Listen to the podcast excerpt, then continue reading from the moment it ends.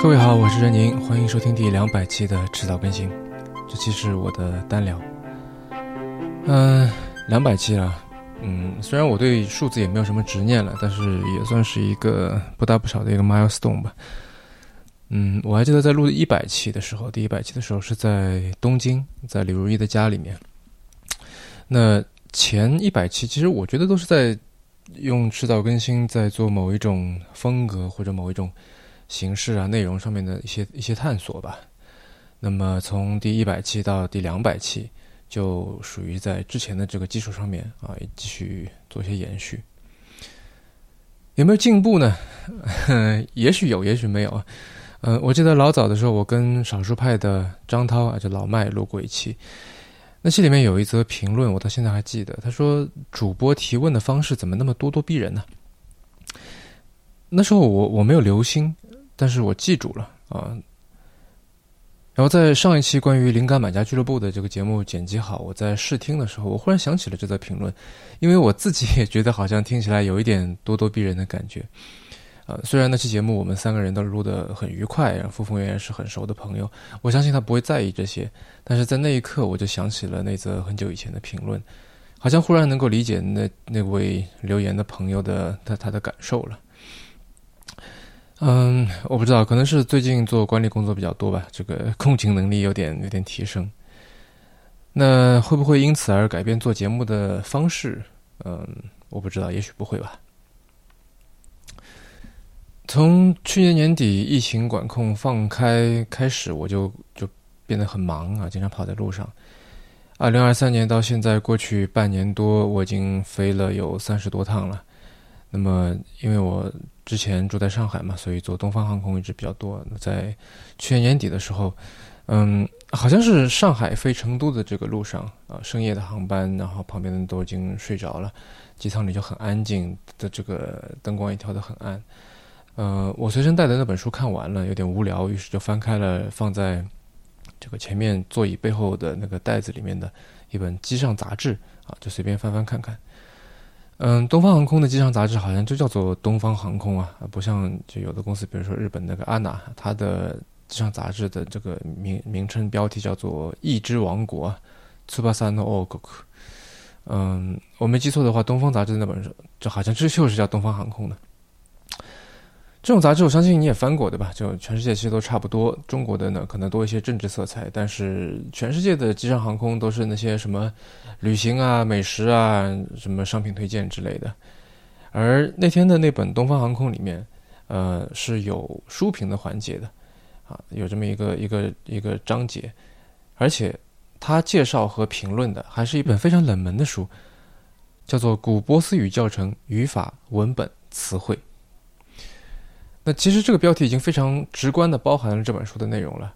呃，那篇书评的作者署名是朱妙金啊，我因为这个印象很深，所以还把它拍下来了。然后那篇文章呢，它是从一部叫做《波斯语课》的一部，他管它叫冷门佳片啊，这么一本电影开始这个开头，然后就说片子里面的波斯语是导演和语言学家合作发明的，是一个假的波斯语。嗯，然后说这个电影里面的波斯语的核心。几乎就只有是这个动词和名词啊，它的语法则是德语的一个语法。然后作者就说，啊，以下是引用：如果你出于好奇想要探索一番波斯语的真正奥秘，那么这本《古波斯语教程：语法、文本、词汇》带给读者的可谓严肃正经的波斯语课。古波斯语作为楔形文字中最早被破解的文字，为其他各种楔形文字的破解提供了核心的线索和参照。这本波斯语教程是汉语学界用严格的历史比较语言学和语文学方法撰写的印欧语系古代语言语法。作者借鉴了国际学界的研究成果，从汉语学术的处境出发，对古波斯语做了系统的研究。嗯，这本书本身的学术水平如何？在豆瓣上其实有一些指摘哈，我看到。那我对波斯语一无所知啊，也不知道什么叫。这个用严格的历史比较语言学和语文学方法撰写，大概这个中文博客圈里面，这个只有天书广播的张湛他能够懂波斯语吧？啊，但这这不是重点，重点是说为什么要在《机上》杂志里面推荐一本这样的书呢？那显然，东方航空的乘客并非就是特别的会对古语言感兴趣，对吧？然后我看到那本杂志的时候，其实还是大多数人都出不了国的那个时候，因为有管控嘛。所以我觉得古波斯语也许只对研究古代波斯文化的极少部分学者有实际的这个功用，对吧？在那个时候，那哪怕是在现在能出国的时候，也是差不多的情况。但我觉得这件这件事本身很有意思。嗯，对古波斯语教程这样一本书的书评，这样认认真真的占据着这本其他部分都相当的轻松、很休闲的这样的刊物的版面，就像是一堆苹果里面有一个橘子，就非常的显眼，对吧？而且有一种刻意为之的感觉。嗯，说到刻意，就让我想到另一本杂志啊，是今年六月号的《Popeye》。嗯，这本杂志大家应该都不陌生吧？叫它号称叫做《Magazine for City Boys》。嗯，但是今年六月号的主题是黑胶唱片和手表，他就介绍了各种冷门的黑胶唱片啊，介绍了各种手表收藏，还有什么搭配的心得啊什么的。呃，那他写了一段话，说有很多的好音乐没有被数字化，说这个手表的各种搭配能够决定个人的风格。总而言之，就是说明为什么特意要在手机就能听听不完的音乐，手机就能看到精准的时间的今天。还要去研究黑胶唱片和手表，那这个特意或者刻意，日语叫哇咋哇咋。那最后他说，哇咋哇咋やるからこそ得られる特別なワクワクもね。 那翻译过来就是有一种特别的兴奋感或者说期待感，只有刻意去做才能获得。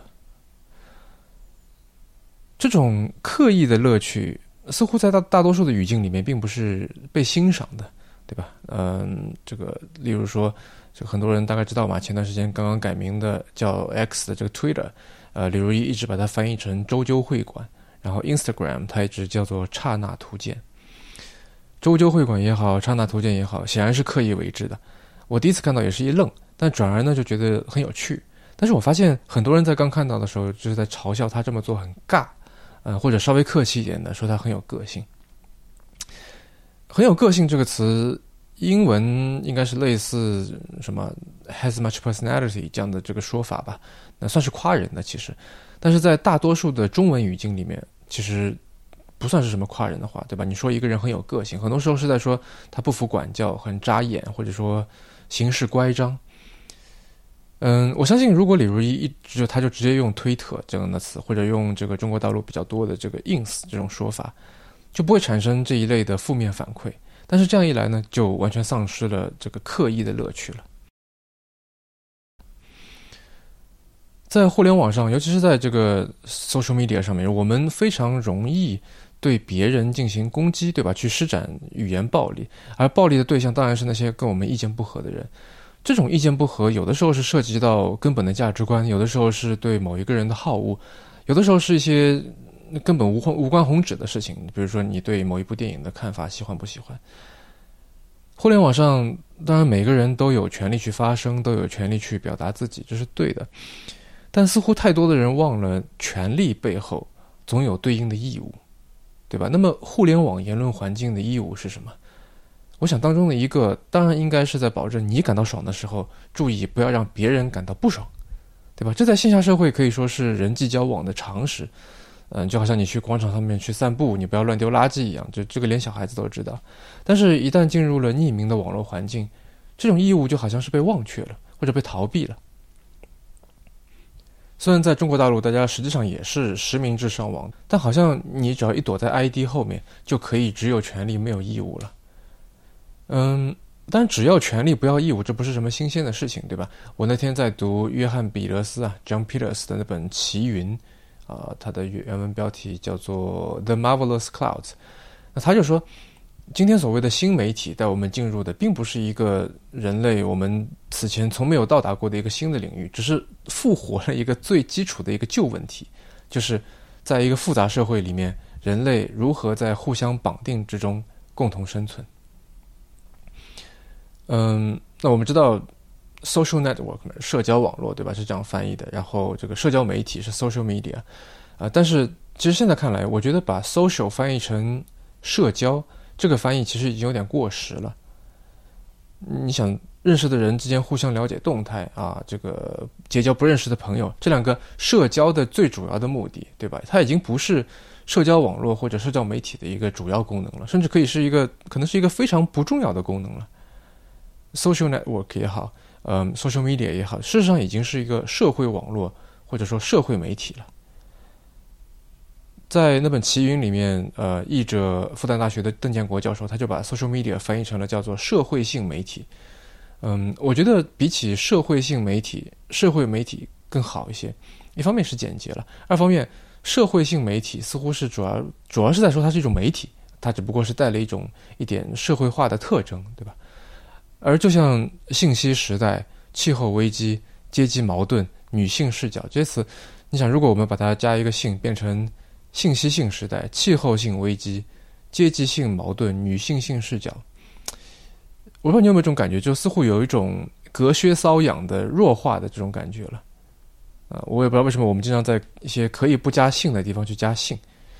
那也是在《奇云》里面哈，嗯，他提到了社会学的大师诺伯特·艾利亚斯啊，Norbert Elias。那我们都知道，他是把人类社会总结成为三种关系，就是人类个体和自我的关系，呃，个体和他者的关系，以及个体和自然界的关系。那么文明呢？就是三种关系共同作用，形成一个平衡的那么一个结果。我觉得在现在的这个社会网络、社会媒体上面，似乎存在着这三种关系的错位。首先是自我的他者化，这个我觉得是非常显见的。刚才说的匿名，对吧？起一个谁都不认识的 ID，首先就是一种自我的他者化，因为你抛弃了一个在现实当中最能够代表你的语言符号。那就其实就代表了你对现实生活的一个割裂。那还有一个他者化，就是对于自我影像的修改。其实你像美颜相机也好，各种滤镜也好，就是你一方面对照片里的容貌、身材、这个皮肤质地，对吧？这些进行一些目的性非常明确的修改，但是另一方面依然宣称这就是你自己。这当然也是一种自我的这个他者化。那另外一层的这个错位是他者的自然化，这跟刚才说的这权利义务有点相关哈。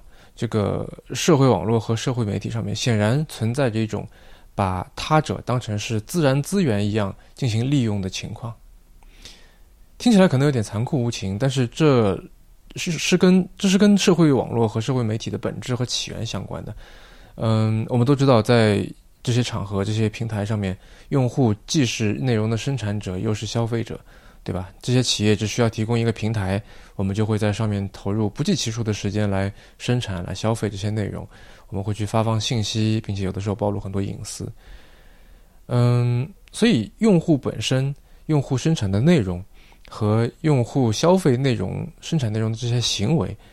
以及相关的数据，对于平台来说，就是一种无限近似于自然资源一样的存在，对吧？如果这一点在互联网发展到目前阶段的现在，应该是无需多言的了。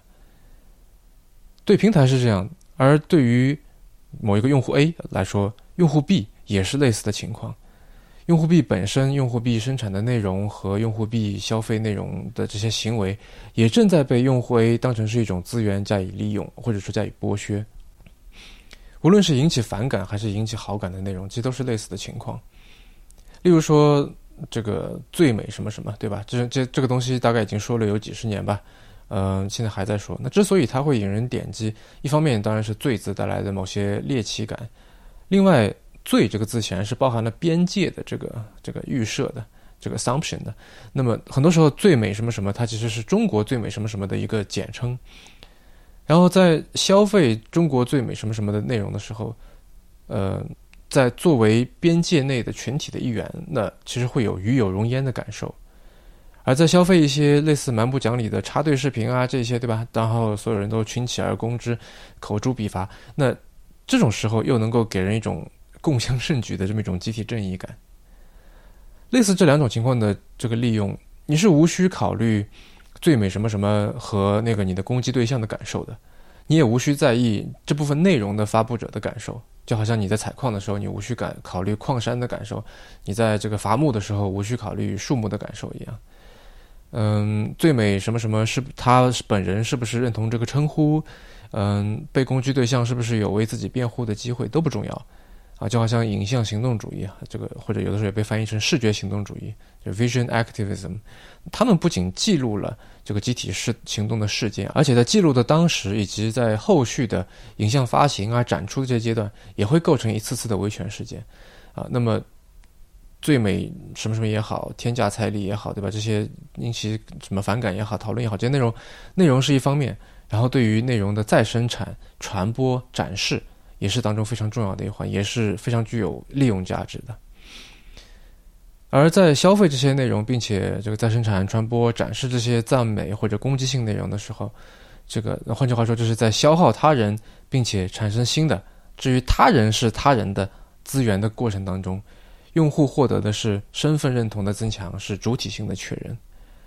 什么是主体性？简单来说，就是你作为一个独立的个人的观点、感觉、信念、欲望等等。就是你之为你了，那我们利用这些东西去这个确认了自己的主体性，而这种他人的自然化带来的这利用这个或者剥削啊，就比较隐蔽，不容易发现，因为它是以情感而不是以金钱作为利润的。而与此同时，他者的自然化的另外一面，就是把无数他者组成的这个语言场当成是自然环境那样去被动的适应，有的时候甚至还主动去迎合它。例如，我相信大家都能够想得到小红书风格的影像、文字，或者在虎扑上虎扑这个论坛里面大量去使用某一幅某一幅的这个表情图，啊，或者说是在这个抖音视频里面经常会出现那个惊叹声啊，或者某一些背景音乐，嗯，就好像优胜劣汰、适者生存一样。刚才说的那些可以利用的资源，同时也构成了生存环境，或者说这个淘汰的这个机制，对吧？无论是算法在起作用也好。还是对于内容消费的习惯，这个期待也好，这些自然化的他者也在筛选，影响着用户自我。那跟刚才说的用利用或者剥削一样，这种筛选和影响的自我也是很隐蔽的，以谁都说不清楚的这种潜规则的形式去制定了一种谁都能看得出来的明规则。嗯，另外第三个他者的自然化的方面，我觉得是把复杂的这个人性的人往。简单的无人性的这种 less human 的方向去推，我相信所有人只要以己度人，都会知道人类是极其多元的，人类的想法是说不清楚的，人类的感情是纠结的，人类做事情的动机，这个就不要说别人很难揣测，有的时候自己都说不清楚的。但如果我们从不是人类的就是自然的这样这个这样的二分法角度来看，那么什么戴帽子啊、贴标签啊、什么。带节奏、洗地、控屏，对吧？行走的五十万、幺四五零、串子、全尸、小仙女，这这些把他人的行为和他人本身的存在给非黑即白的去简单化、无机化、扁平化、非生命化的这个做法，其实这也是在进行他者的一个自然化。那么刚才说了自我的他者化、他者的自然化，接下来的就是自然的自我化。那这不是今天想讨论的重点，我就稍微提一下哈。就比如说关于 IP 归属地的问题，就是这个发言者或者说这个用户他的这个地理位置，这是一个自然属性，对吧？但现在我们对它非常的重视。无论是什么，看你 IP 就明白你为什么能说出这种话，或者说果然是海外 IP，或者说看我 IP 我有发言权，就新浪微博上面或者一些别的一些平台上面类似的话语数不胜数，大家应该都看过。嗯，另外一个在言论场里变得十分重要的一个自然属性是发言者的性别，那我就不在这里展开了。我看到无数人将这些本应是中性的自然属性以非常高的重要性加入到主体性的展示里面。嗯，从社会学的角度来看，或者从传播学的角度来看，这是一个非常值得去琢磨的现象。嗯，我最近在深圳出差比较多哈，然后今年趁着促促销的时候呢，我就买了一套夏目漱石放在深圳。那么每天睡前我就看了很多的 夏目漱石，上面说的这种在错位的基础上构建的网络社会，这让我想到夏目漱石在一百多年前对现代文明的批评。那我们知道夏目漱石经常把日本社会当时啊当时的日本社会的种种坏现象都归罪到现代文明头上，比如说在《草枕》里面，他就有这么一段。再没有比火车更能代表二十世纪文明的了。把几百个人圈在一个箱子里，轰轰隆隆拉着走，他毫不讲情面，闷在箱子里的人们都必须以同样速度前进，停在同一个车站，同样沐浴在蒸汽的恩泽里。人们说乘火车，我说是装进火车；人们说乘火车走，我说是用火车搬运。再没有比火车更加侵蚀个性的了。文明就是采取一切最大限度的发展个性，然后再采取一切手段最大限度的践踏个性。给予每人几平方的地面，让你自由的在这块地方起卧，这就是现今的文明。同时，将这几平方的地面围上铁栅栏，威吓你不准跃出一步，这也是现今的文明。在几平方的地面希望擅自行动的人，也希望在铁栅栏外擅自行动，这是很自然的道理。可怜的文明国民们，日日夜夜只能啃咬着铁栅而咆哮。文明给个人以自由时，使之势如猛虎，而又将你投入铁栅，以继续维持天下的和平。这和平不是真正的和平。就像动物园的老虎瞅着游客而随地躺卧的那种和平，铁栅的铁棒要是拔出一根，世界就不堪收拾。第二次法国革命也许就是在这种时候发生的。呃，然后在更加有名的《我是猫》里面，他也说，就是现代人的个人意识太强了，总是在盘算怎么样对自己好、对自己有利或者不利啊，整天就是胆战心惊、贼眉鼠眼，直到死掉，直到进入坟墓，片刻不安宁。这便是现代人，他说，这便是文明发出的诅咒。然后里面有一个人物叫迷婷，他还有一个文化未来记，他也说到了这个最近在网络上讨论比较多的结婚这个话题。他是这么说的：如按我的深思默考，通关眼下文明的倾向，预卜辽远的未来趋势的话，那么结婚将成为不可能。诸位千万不要吃惊，结婚之所以不可能，其理由是这样的：刚才我也说过，当今世界是个以个性为中心的社会。在一家由家主代表、一都由郡守代表、一国由诸侯代表的时候，除了代表者，其他的人都是毫无人格可言的，即使有，也不被承认。这种情况突然哗啦的一变，所有的生存者都主张起个性来，不管由谁来看，形成了一种好像都主张你是你，我是我的风气。如果有两个人在途中相遇，则彼此都在想：你既然是人，那么俺也是人，在彼此的内心里不服气的暗斗着，擦肩而过。个人就这样强大起来，也就是说，个人都对等的强大起来，个人也都对等的变得软弱。人在别人很难损害自己这点上的确是强大了，但在不能轻易向别人动手这点上，又明显的较过去软弱的多了。个人变得强大，当然会使人高兴，但变得软弱，谁也不心甘情愿。所以，一方面固守着不许别人侵犯我的一根毫毛，同时又想，哪怕能侵犯别人的半根毫毛也好。硬是想要加强自己原本软弱的地方，这样一来，人与人的空间就没有了，活着就感到非常不自在，总想尽量扩充自己，将自己膨胀到几乎炸裂的程度，使自己在无限痛苦中生存着。由于太痛苦，所以用各种方法寻找个人与个人之间的余裕。那他后面还有一段论述，我就不念了哈。总而言之的意思就是说，崇尚个性，崇尚个人空间这件事情发展到极致。就会使得结婚成为一种愚昧的陋习。那我不知道大家听到上面两段是什么感受啊？也许会让你想到一些目睹过的现象，也许会觉得说啊，他在一百年前就就预言了这些东西。但是鲁迅当年看了《我是猫》以后，就受了很大的影响，然后写了《狂人日记》。嗯，夏目漱石当然不知道 social network，但我相信，假如站在十几年前让他来预言互联网的发展，他是可以想得到那些刚才说的那些关系的错位的。而事实上，就算在线下的世界里面，这些错位也在发生，啊，比如说整容行业的兴旺发达，这个外卖员的被异化，整体生育率的降低等等。那也许是线下的情况反映到了线上，或者说是线上的情况诱发引领了线下的发展。也许这两个世界是纠缠在一起的一种这个我们老说的混沌关系在互相作用。嗯，差不多十年前，移动互联网创业最火的那个时候，有一个概念叫 O2O 嘛，的 Online to Offline。嗯，我觉得现在大概没有那么明显的这个 to 的一个线性顺序了，是先到什么再到什么。现在也许就是这个 Online with with Offline，对吧？同时在发生，在并行，是是缠绕在一起的平行线。那说回来，嗯，项目数值是不是？他就反对崇尚个性，反对个人主义。当然不是。嗯，在一九一四年的十月二十五号，他在日本学习院大学有过一次非常著名的演讲，标题就是“我的个人主义”。那当然，他的个人主义主张更多的是针对国家主义而言的，因为在那个时刻，一九一四年那个时候，一战已经爆发了，嗯，然后他就讽刺一些日本人从早到晚国家国家的嚷个不休，仿佛被国家迷上了似的，说他们这个为了国家而吃饭，为了国家而洗脸，还要为国家如厕啊，那可真是不得了。还说这个把事实上做不到的事装成好像为国家而做是虚伪的。他的理由是这样的。呃，以下是引用：如果国家到了危急关头，则没有一个人不关心国家安危的。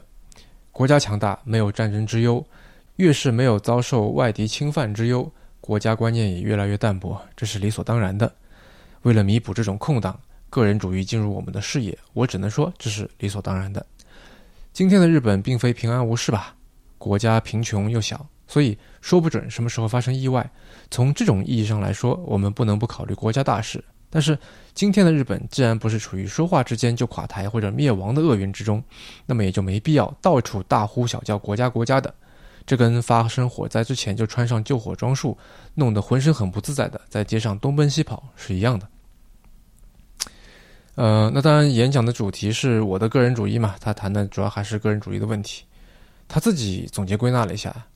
有这三点啊，说第一，如果想达到发展自己个性的目的，那就必须同时尊重他人的个性；第二，想要使用属于自己的权利，那就必须记住相伴而来的义务；第三，想要显示自己的财力，就必须重视相伴而来的责任。总而言之，许多问题都能归纳到这三条里面来。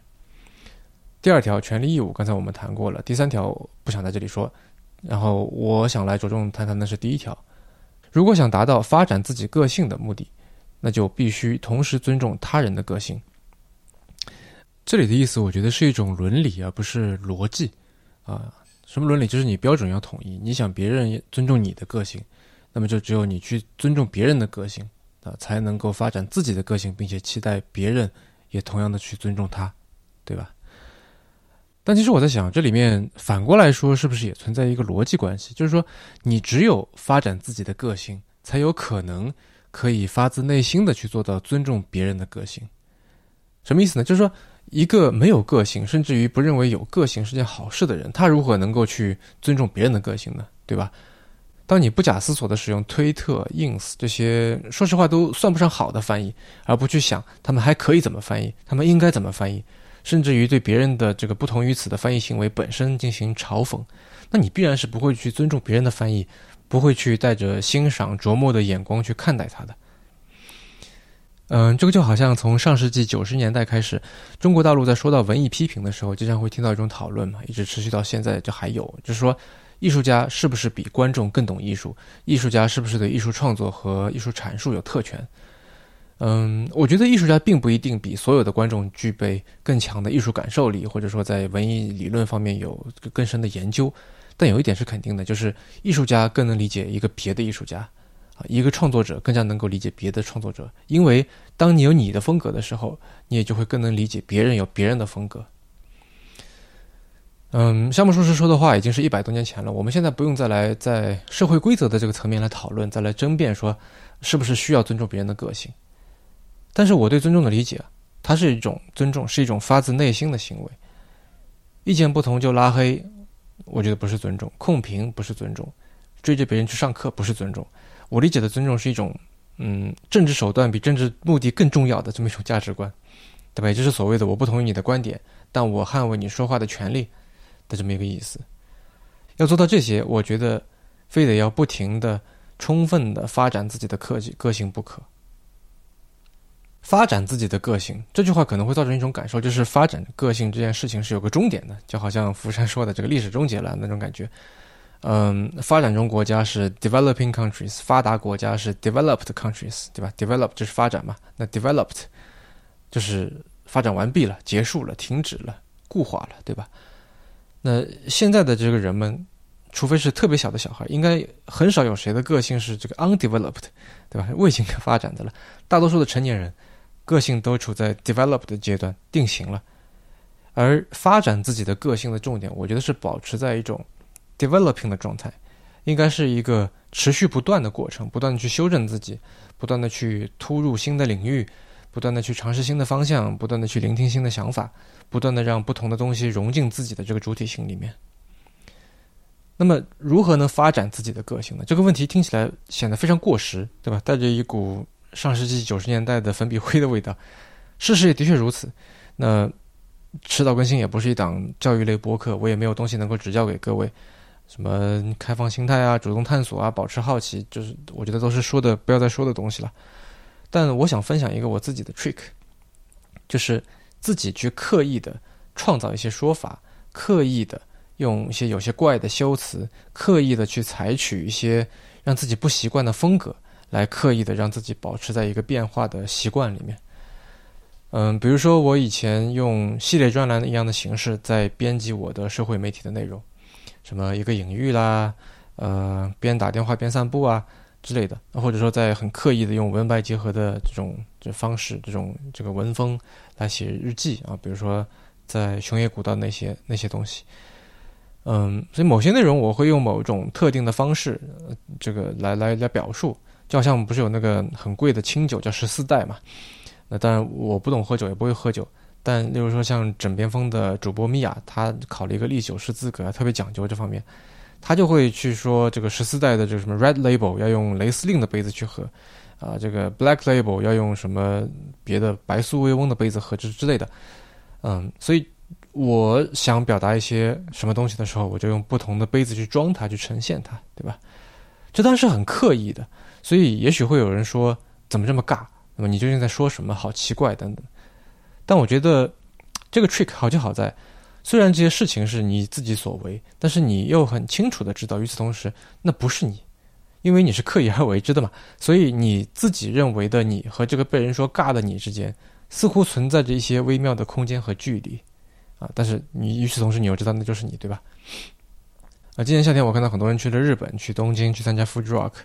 呃，东京的 JR 新宿站是数一数二的一个大站，围绕着它的车站经济当然就很发达。而里面有一家很小的一家素食店，它在连续几年收到 JR 的这个 JR 方面的清退通知之后，有几万人联名去给他们上申请表，希望 JR 让他留下来。这家店叫做 Belug 啊，也就是日语的 Berg。他就卖点咖啡啊、三明治啊、汉堡包之类的东西。那么这家店的店主井野朋也，他出过一本书，呃，翻译过来就是新宿站最后的小店 Berg。那里面有句话说：“贝鲁谷是一家融合了个人经营的低效和讲究，不纯粹追求利益的长期熟成的店。”那他的这个讲究啊，原文是口大瓦利。那去过日本的朋友，大概会经常在那种什么小店啊，匠人精神，所谓坚持情怀，什么一件事做几十年，做几代人，这种情况下面看到这个词。而我觉得我采取的刚才说的那些方式，也有点类似贝鲁古的这个经营吧。他素食店不追求这个不纯粹追求利益最大化，就好像我发社会媒体不纯粹追求表达效率最大化，对吧？低效，但是有点口大瓦利，希望能长期收成这样的感觉。那最后，我想分享两个碎片。第一个碎片是乌红的《暴记》那本书，它封底有一段话是关于兴趣的，但我觉得也像是在说个性。他说：“兴趣从不来自公认的地位和价值，而在于与自己内心的直觉默契。”我觉得能与自己的内心产生直觉默契是一种幸运。如果做不到呢？《暴记》里面还有一段是写到同名对木星的一个访谈，同名就问。你有一天如果会写回忆录的时候，你会怎么做？木星的回答是：我也在等待那一天，我必须等到能把自己当做另一个人的那一刻，等到自我消散的时候，那将会让我非常喜悦。这是第一个碎片。第二个碎片是我那天随便 乱搜索，我居然在中科院的网站上面看到一篇，这篇文章现在还在啊，现在看起来我觉得可以算是叫做奇文的一个文章，它的标题叫做“尊重人才”。应从尊重个性及差异性始。那要我看这个差异性的这个性也可以拿掉，对吧？尊重个性及差异不是也可以吗？嗯，文章的发布时间是二零零二年十一月二十九号，在那个时间点前后，嗯，中美元首在一年里面完成了互访，中共十六大把三个代表写进了党纲，然后上海取得了二零一零年世博会的主办权。那这文章大家可以自己去看哈，我就来念短短的一段。你真想要生产力社会性全局性的大发展吗？那就最大限度的解脱人们的人身依附吧，如土地依附、单位依附等等。你真想要科学技术全面性、全局性的大发展吗？那就最大限度的解脱人们的思想依附吧，解解除对各种定论、定见、定则不得存疑、不得存异的服从坚信。可以说，这两句话是人类社会近百年间种种历史实践和我们改革开放前后两大历史事件深刻昭示给我们的最基本的道理。嗯，我觉得要像木星那样彻底能把自己当做另一个人，当然是非常困难的。但是，刻意的、稍微的把自己当做另一个人，好像也是挺有趣的，对吧？是可以尝试的。也许这也可以是被看作是解脱了一点点对自己的思想依附吧。好了，这期节目就到这里吧。最近特别热哈，希望这期节目就像山间小溪流过石块那样，流过你的耳朵。你刚刚收听的是迟早更新的第两百期，这是一档探讨科技、商业、设计和生活之间混沌关系的播客节目，也是风险基金 Once Ventures 关于热情、趣味和好奇心的音频记录。我们鼓励您与我们进行交流，我们的新浪微博 ID 是迟早更新四个汉字。电子邮箱是 embrace at weareones dot com，拼法是 e m b r a c e at w e a r e o n e s 点 c o m。如果您想要访问迟早更新的网站，可以在浏览器地址栏输入邮箱的后缀，在网页的导航栏中就可以找到迟早更新的网站链接。我们为每一期节目都准备了延伸阅读，希望您善加利用。之前也有些朋友说我们的 show notes 里面有很多宝藏啊，这个我听了也非常开心。那么，如果您喜欢这档节目呢，也欢迎您收听我跟 Real 搭档的播客《提前怀旧》。其实我们之前在阿那亚录了一期，但是因为不晓得为什么出了一个录音事故，所以没法发出来给大家听哈，十分可惜。看看之后有没有办法来补救吧。我们希望通过迟早更新，能让熟悉的事物变得新鲜，让新鲜的事物变得熟悉。下期见。